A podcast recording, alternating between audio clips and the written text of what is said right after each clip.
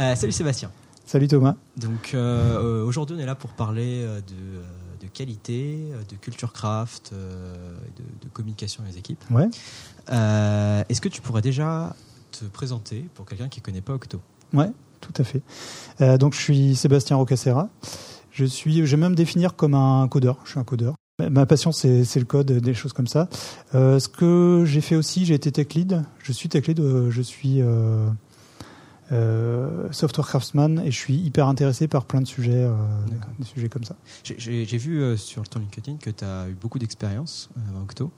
Euh, Ouais. Des trucs variés comme le jeu vidéo, Oui, c'est vrai. des ouais. trucs encore plus grosses. Un petit mot là-dessus, est-ce que ça a participé à ta culture craft aujourd'hui ou pas? Euh, oui, je pense. Ouais, je pense parce que le fait d'avoir vu des choses différentes, déjà, on est obligé de se remettre en question. À chaque fois qu'on voit quelque chose de nouveau qui est présenté comme la vérité, on se dit euh, ah oui, mais en fait, euh, ce que je connaissais avant, c'est vrai aussi. Donc comment ça se fait? Donc le fait d'avoir fait par exemple du jeu vidéo, avoir vu une certaine façon de faire les choses qui marche, peut-être, euh, qui marche assez bien, mais dans un contexte. Euh, ensuite, euh, de faire des missions beaucoup plus standards, ça, c'est intéressant aussi. Et donc on se dit mais qu'est-ce qui est vrai dans tout ça? Ben, En fait, ce qui reste en commun, c'est de toujours essayer de, de trouver comment s'améliorer. Et c'est- ça qu'on retrouve un peu tout le temps. Voilà. Moi, je trouve ça intéressant. C'est quoi la, ces derniers temps, les pratiques que tu as euh, Donc là, il y a- eu le DDD, euh, tu as eu des missions tech leading, etc. Euh, Est-ce qu'il y a un, un élément qui était un peu un game changer pour les, les équipes avec qui tu, tu travaillais pour les clients, euh, les gens à qui tu à qui t'apportais ton, ton conseil, ton accompagnement? Oui, en fait, c'est c'est la communication à l'intérieur de l'équipe, ce que j'appelle, euh, enfin, ce que la bande passante entre les cerveaux, en fait. Et c'est ça, c'est ça qui est le plus lent, c'est ça qui est limitant. Je donne un exemple, c'est que dans une équipe, s'il y a euh, cinq développeurs ou plus, supposons qu'il y en a un qui va très vite, Mhm. euh, ben en fait, il va peut-être avancer vite, mais l'équipe, euh, il va pas, peut-être qu'il va, s'il code trop vite, enfin s'il code, dans, si, si avancer vite, c'est pour lui, c'est coder vite. Alors, ce qui va se passer, c'est que les autres personnes dans l'équipe vont pas forcément arriver à suivre euh, la quantité de code qu'il va produire. Et du coup, euh, l'équipe elle-même va être limitée parce que euh, les gens, il n'y aura pas assez d'attention qui est faite sur l'échange entre les personnes. Et Ce que tu es en train de dire, c'est un peu comme dans un Kanban. Ça sert à Ouais. rien d'avoir une colonne qui va très vite. Si les Exactement. autres derrière suivent pas, au final, ça, ça- ça ne fait que accumuler du travail à l'endroit suivant. oui, euh, et, et ce que ça va créer, c'est une, euh, il va manquer une convergence, c'est-à-dire un alignement des personnes. Et c'est l'alignement des personnes qui qui fait qu'une équipe, euh, enfin c'est un des facteurs super importants au départ en tout cas. Explique-moi ce que tu veux dire par convergence, par alignement. Ouais, donc c'est euh, l'alignement, c'est-à-dire c'est tout le monde va dans le même sens. Parce que supposons que tout le monde produit beaucoup d'efforts, mais que chacun va dans un sens opposé. Et ben en fait le truc avance pas parce que tout le monde tire dans des sens qui est différents. Quand on est aligné, euh, même si on produit moins d'efforts peut-être, on va tout le monde va avancer parce que tout le monde va dans le même sens. Donc le projet avance euh, quand les gens, euh, quand il y a un certain alignement. Et pour moi c'est c'est un des trucs les, premiers de- à avoir. Est-ce que tu peux essayer de décomposer C'est quoi un alignement? Qu'est-ce qui Donne-moi un exemple d'un Oui. bon alignement et un exemple d'un mauvais alignement, histoire que je puisse comprendre. Eh ben, par exemple, sur, euh, alors ça peut être un alignement sur euh, l'objectif du, projet. Donc, si euh, s'il n'est pas partagé et si tout le monde n'a pas en tête explicitement, s'il y a trop d'implicite en fait, donc sur sur l'objectif du projet. par exemple, moi, je crois que l'important pour le projet, c'est de. Il faudra un, un exemple concret, mais. Euh, Parce que moi, en tant que manager, ouais, de ce que tu me dis, en fait, il suffit que je leur envoie un mail tous les jours avec euh, la vision projet et, Oui.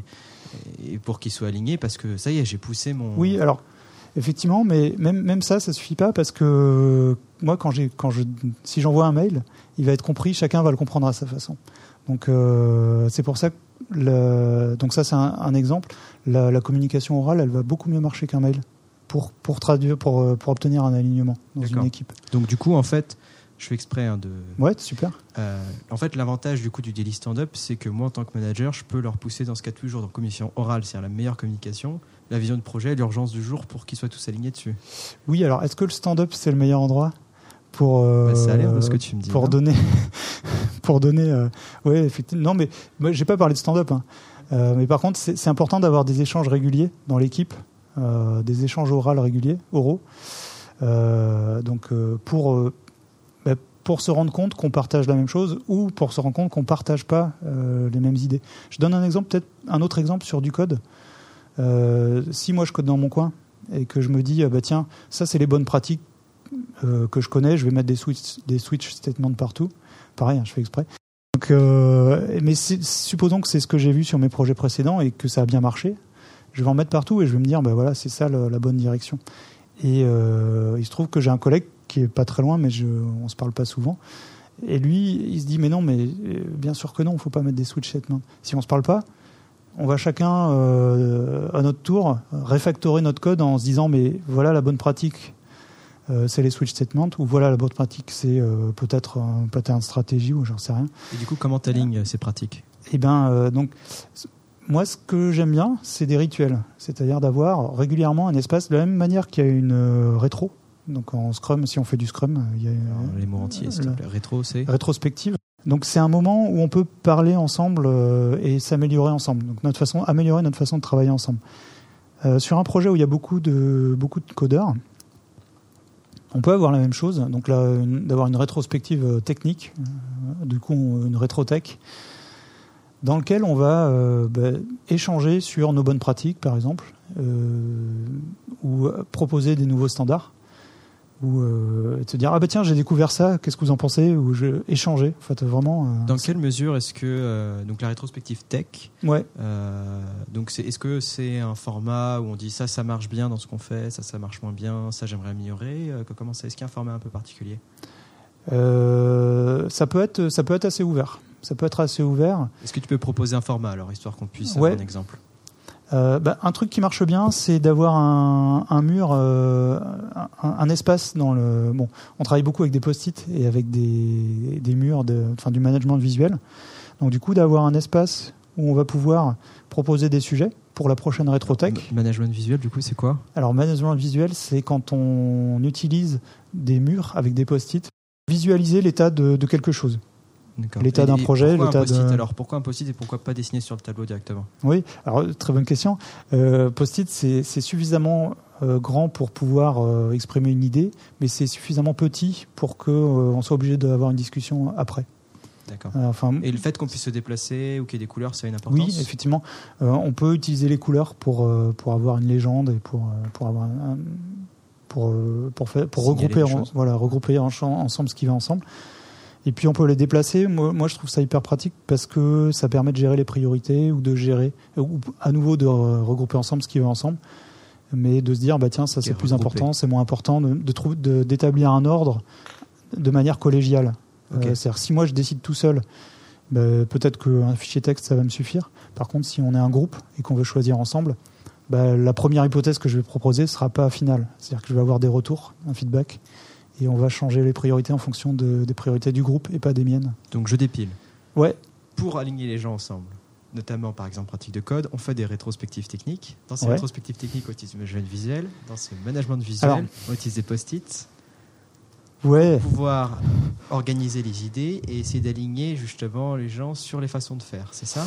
Euh, Oui, c'est un, un espace pour faire ça ça suffit pas, mais c'est un espace pour faire ça. Et alors, euh, ce qui est pas, euh, ce que, ce que j'ai dit qui est pas clair, en fait, pour moi, le, les post-it et le management visuel, c'est pour préparer la rétrotech.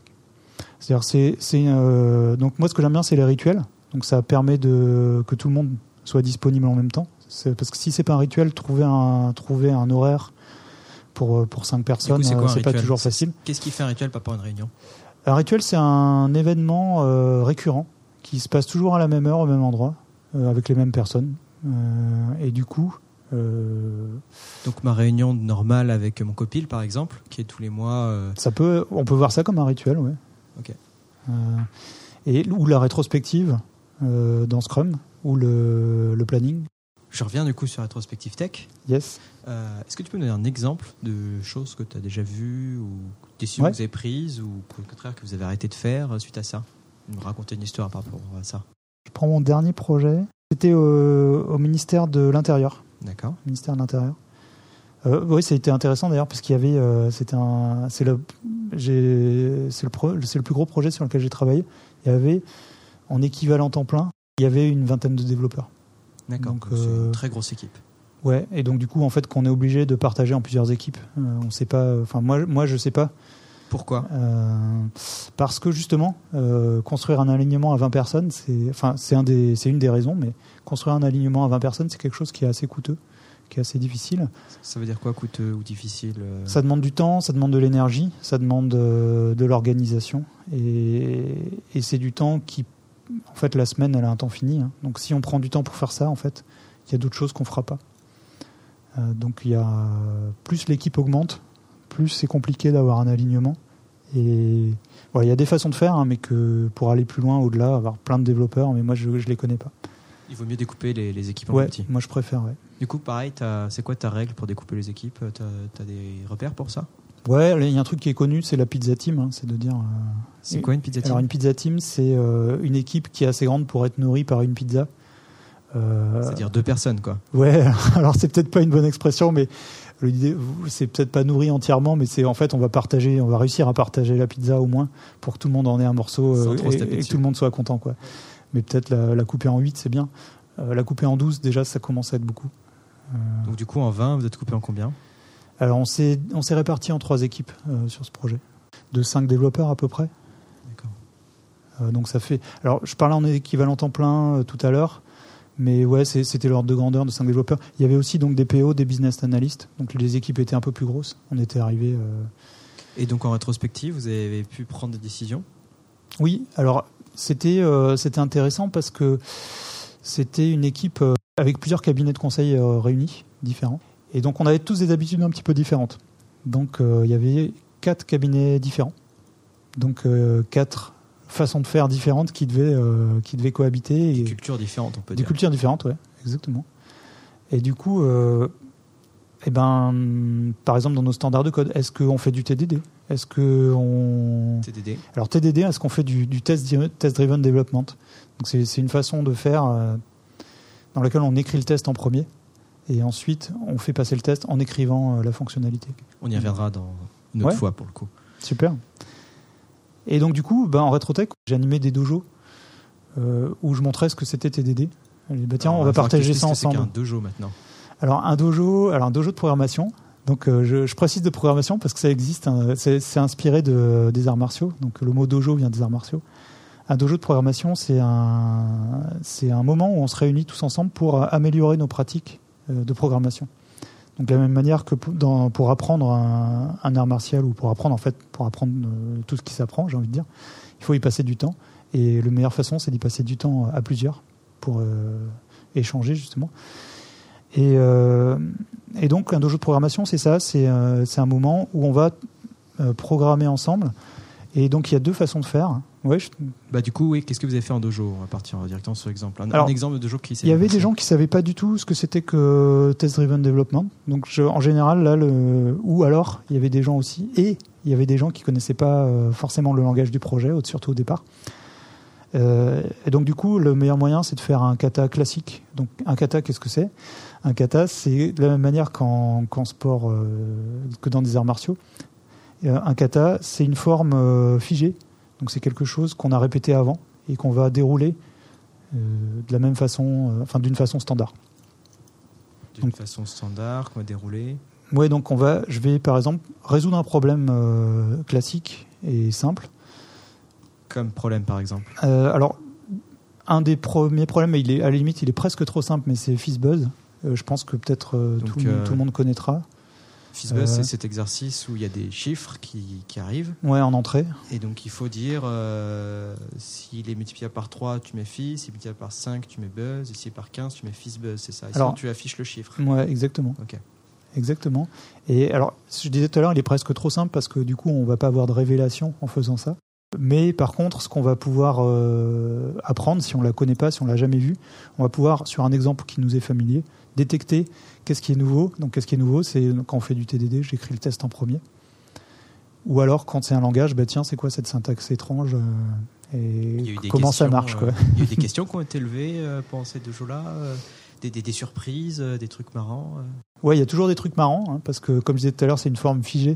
Mais en fait, on peut aussi se mettre un peu en danger et répondre aux suggestions de l'audience ou des gens qui nous regardent et du coup partir sur quelque chose de pas trop prévu. Euh, donc ouais, il y a des. Parfois, on, on sort, euh, on sort un peu de, on, va, on fait un peu de hors piste, ça arrive. c'est rigolo. petite pub pour euh, les meet-up. oui, il y a des meet-up d'ailleurs. voilà. Est-ce que tu peux donner des, des noms de meet-up où on peut pratiquer ouais. le dojo Il y a le dojo développement Paris. qui est toutes les semaines, je crois. voilà, c'est des gens super, de, qui viennent de plusieurs endroits d'ailleurs. Sur meetup.com. Il faut aller sur meetup.com avec votre compte Google, vous pouvez vous enregistrer et euh, vous dites ce qui vous intéresse, donc en l'occurrence la technologie, et vous pouvez chercher après euh, les meetups qui vous intéressent. Donc c'est des, des, groupes de gens qui se rassemblent à des endroits donnés, dans ouais. salle. Euh, il y a bière et pizza d'offert, donc c'est super sympa. Un autre meetup qui font des deux jours Oui, alors euh, c'est pas systématique, mais ah oui, il y a Crafting Software où, il y a du code où on peut coder. On peut coder à Crafting Software. à Paris aussi. Hein. Ouais, c'est à Paris.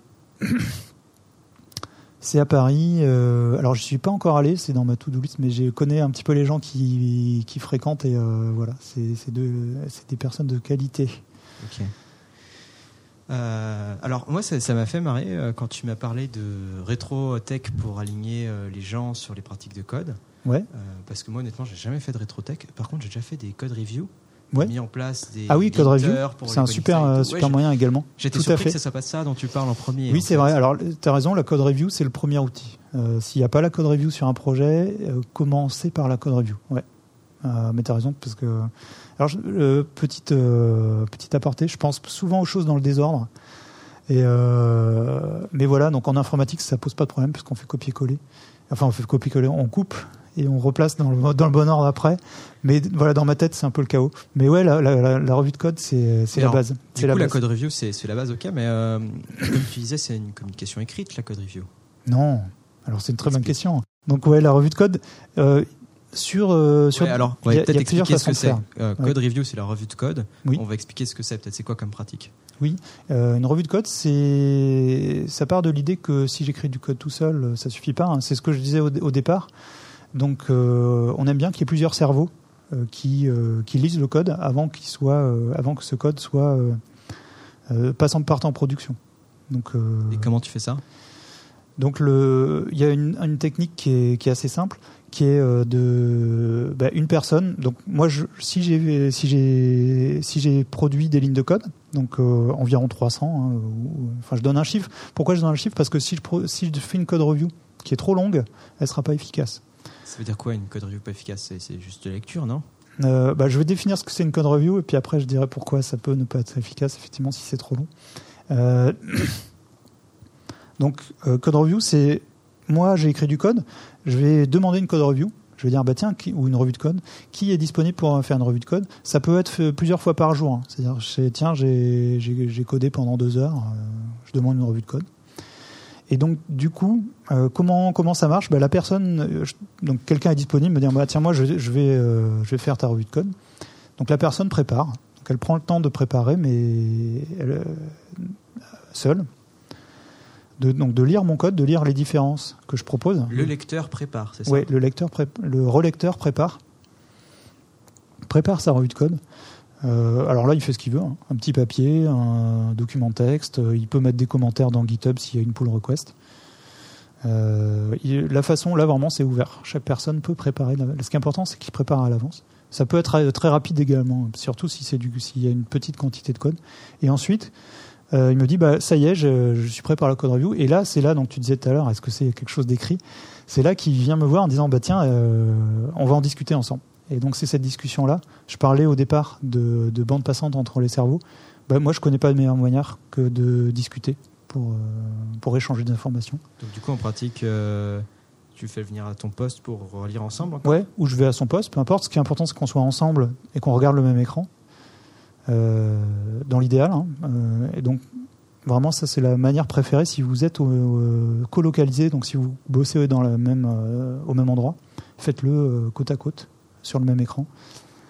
Et donc on discute et il me, il me dit tiens, euh, ça j'ai pas compris. Ça, euh, ça j'ai bien compris, parce qu'il y a aussi des choses que j'ai faites qu'il a bien compris. Et où il me dit bah tiens, euh, ça, ça m'a fait penser à ça, je te propose ça. Ou alors, bah, ça peut être aussi une code review, ça peut être bloquant, ça peut être dire bah ça, franchement, en l'état, je à mon avis, ça va pas en prod. Voilà. Ou alors, au contraire, en l'état, c'est super, bravo, j'ai appris plein de choses en lisant ton code, merci. Ce que tu es en train de me ça. dire, en fait, c'est euh, par rapport au, au pull request GitHub que tout le monde connaît euh, Ouais. dans l'open source Mhm. et tout. En fait, le fait d'être côte à côte, tu te permets de, mettre beaucoup, de dire beaucoup plus de choses ou de Ouais. manière beaucoup plus complexe que si tu l'écrivais simplement par commentaire et On va plus vite. Ça. Ouais, On va plus vite en On va plus plus vite. ouais, on va plus vite. Et euh, bah, ce matin, justement, j'ai fait une revue de code et je me suis dit, est-ce que ça vaut, c'était tellement petit, je me suis dit, est-ce que ça vaut la peine que, alors pour le coup, on n'était pas sur place, donc j'ai téléphoné. Euh, mais je me suis dit, bon, c'est tellement petit, est-ce que ça vaut le coup que je téléphone? Et en fait, en téléphonant, donc on a discuté des retours que j'avais fait euh, et, donc la personne euh, de qui j'avais relevé le code me dit ah oui et, au fait d'ailleurs il y a ça. Elle a fait, ah oui c'est vrai ah, t'as raison. Et du coup il m'a rappelé quelque chose que j'avais oublié en fait dont on avait déjà parlé mais que j'avais oublié qui était assez important. C'était une convention il m'a rappelé la convention euh, c'était quoi comme convention? Enfin une convention importante euh, que voilà qui m'était sortie de l'esprit. Et le fait que j'ai appelé euh, bah, du coup j'y ai gagné quelque chose. Moi aussi en tant que relecteur j'y ai, ai quand même gagné quelque chose. Et, et la personne aussi c'est-à-dire qu'en m'entendant il a pu comprendre que ce que je disais bah, c'était sur un ton léger et, euh, et enjoué et pas sur euh, et c'est pas une c'était pas une critique liminaire euh, en une phrase euh, qu'il aurait pu lire s'il l'avait lu il se serait posé la question tiens est-ce que Donc il y a le, le double effet à la fois de mieux comprendre le système que chacun Ouais. code et maîtrise. On filtre mieux les bugs parce que les bugs sont quand même écrits par les hommes et si on comprend pas bien, bah, Ouais, ouais. Il y a plus. de- La revue de code, c'est ce qui. De, de, ce- Il y a des études hein, qui sont faites. euh, J'ai pas les trucs en tête, mais je crois. euh, il me semble que Caper Jones fait des choses comme ça. La revue de code, je crois, je crois bien que c'est le la manière euh, la plus efficace de, de trouver des bugs, de les empêcher. ouais, j'ai lu ça aussi. hein. C'est vraiment la première chose à faire. ouais. Et les, les linters de trucs de style et tout, euh, Alors c'est euh, c'est utile aussi, mais pour moi moins. moins. Euh, ouais. Parce que on a tendance un peu à se reposer dessus. C'est-à-dire à dire, ah bah tiens, est-ce que vous avez. par exemple, je suis arrivé sur des projets en disant, je disais, est-ce que vous avez des standards de code? Donc, standard de code, c'est aussi une façon d'avoir des alignements. D'ailleurs, standard de un code. Un standard de code, c'est une décision qu'on a prise tous ensemble, qui n'est pas la mienne ou celle d'une autre personne, mais qui est celle du groupe, et qu'on a accepté tous ensemble. Euh, de dire, euh, par exemple, euh, nos messages de commit commencent par un verbe impératif, ou sont en anglais. C'est un exemple, voilà, c'est un peu. Mais Du coup, les, les commits, c'est plus que le code. Donc en fait, ça, Ouais. c'est même avec quoi on travaille. Quoi. Ouais, ouais, c'est des, des conventions qu'on choisit ensemble. Euh, il peut y en avoir des importantes. hein, ça, par exemple, ça peut être, par exemple, je parlais de switch, switch case tout à l'heure, de dire on fait pas de switch case dans notre code. Ou alors, euh, si on en fait, c'est dans telles conditions. Ça sert à juste à tuer les débats religieux euh, sur Ouais. Contre les. Ouais, ouais. Alors le linter peut servir à ça, mais le linter est beaucoup plus limité. C'est-à-dire que le linter, il va nous résoudre à ce que c'est des espaces ou des tables. Euh, par contre, il va pas nous résoudre les switch statements ou les, des questions de design, par exemple. Le linter ne, ne s'occupe pas du tout du design. Donc je suis arrivé souvent dans des équipes où j'ai, enfin je suis arrivé au moins une fois dans, une équipe où on- j'ai dit est-ce que vous avez des standards de code? Et on me disait oui oui on a on a PEP8, on a un linter et on suit PEP8 donc le, standard Python. Ou ah tiens on est à 91% de qualité dans Sonar. Euh, ah ouais super pourtant je comprends pas le code quand je le lis. Voilà des outils euh, qui sont utiles, je m'en sers. Je dis pas qu'il faut pas s'en servir. Par contre c'est pas suffisant, faut aller plus loin. Et ce que je trouve dommage parfois, enfin vraiment dans les dans le j'ai j'ai un, un- donc ce, ce projet en tête où j'ai eu du mal à expliquer ce que c'était euh, et à, fa- et à- à arriver au fait qu'on arrive à avoir des standards qui sont non triviales. Parce qu'il y avait un linter et on- donc à chaque fois quand je parlais de standard on me disait mais c'est pas la peine il y a un linter ou c'est pas la peine il y a sonar. C'est très intéressant ça. Donc le linter, en fait, bloque l'expressivité de, il peut ça peut Parce que c'est un pas, nécessairement hein. j'ai vu des projets aussi où euh, bah, il y avait un linter euh, qui faisait très bien son job et on était tous contents qu'il soit là et, je, et pour info je fais pas de projet sans linter Euh. Et d'a- d'ailleurs, moi j'aime bien le mettre en auto-commit. Enfin, pas en auto-commit, en, en pré-commit, en hook, en hook de pré-commit. Euh, donc là, en... Ça tue le débat, effectivement, et du coup, ça permet qu'on réfléchisse à autre chose. Mais c'est le premier pas, c'est la première. il, faut, il faut aller plus loin. Il faut aller plus loin. Bon, oui, bah, code, écoute, code review en première. Ouais. je, je te fait une demi-heure, je te remercie. Bah, merci à toi. Euh, Histoire d'avoir une dernière question en guise de conclusion. Ouais. En tout cas, le thème, c'était du coup euh, l'alignement de l'équipe. Ouais, ouais. Euh, c'est quoi la question, moi, en tant que chef d'équipe, euh, si je dois me poser, est-ce que mon, est-ce que mon équipe est alignée? Est-ce qu'il y a des signaux clairs ou évidents qui disent que bah en fait non, il faut que je travaille là-dessus? Est-ce que si ma pull request prend trop de temps Ouais, alors exactement. Le cycle de vie euh, d'une pull request, euh, c'est un super signal. Euh, si, ou de, des branches, moi je, peux, je pense aux branches aussi. S'il y a des branches, exactement dans, dans, dans, le projet précédent justement, des branches qui duraient super longtemps. Et c'est pourquoi? Parce qu'il y avait plein d'allers-retours. Ah oui, mais on devrait faire comme ça. Ah mais non, c'est plutôt comme ça. Et donc exactement, ouais. ouais super, super exemple. Je te remercie, Bastien. merci Thomas. À bientôt. Euh, peut-être pour juste pour conclure, on a à peine effleuré la surface, hein, donc si vous euh, si vous voulez euh, approfondir, voilà, si vous approfondir, il y aurait plein d'autres choses à dire sur l'alignement d'une équipe. Ce qu'on a dit là, c'est pas suffisant. c'est le début du chemin. C'est clair. Bah, c'est ce qu'on peut couvrir en demi-heure dans un premier podcast. Exactement. Je vous remercie à tous.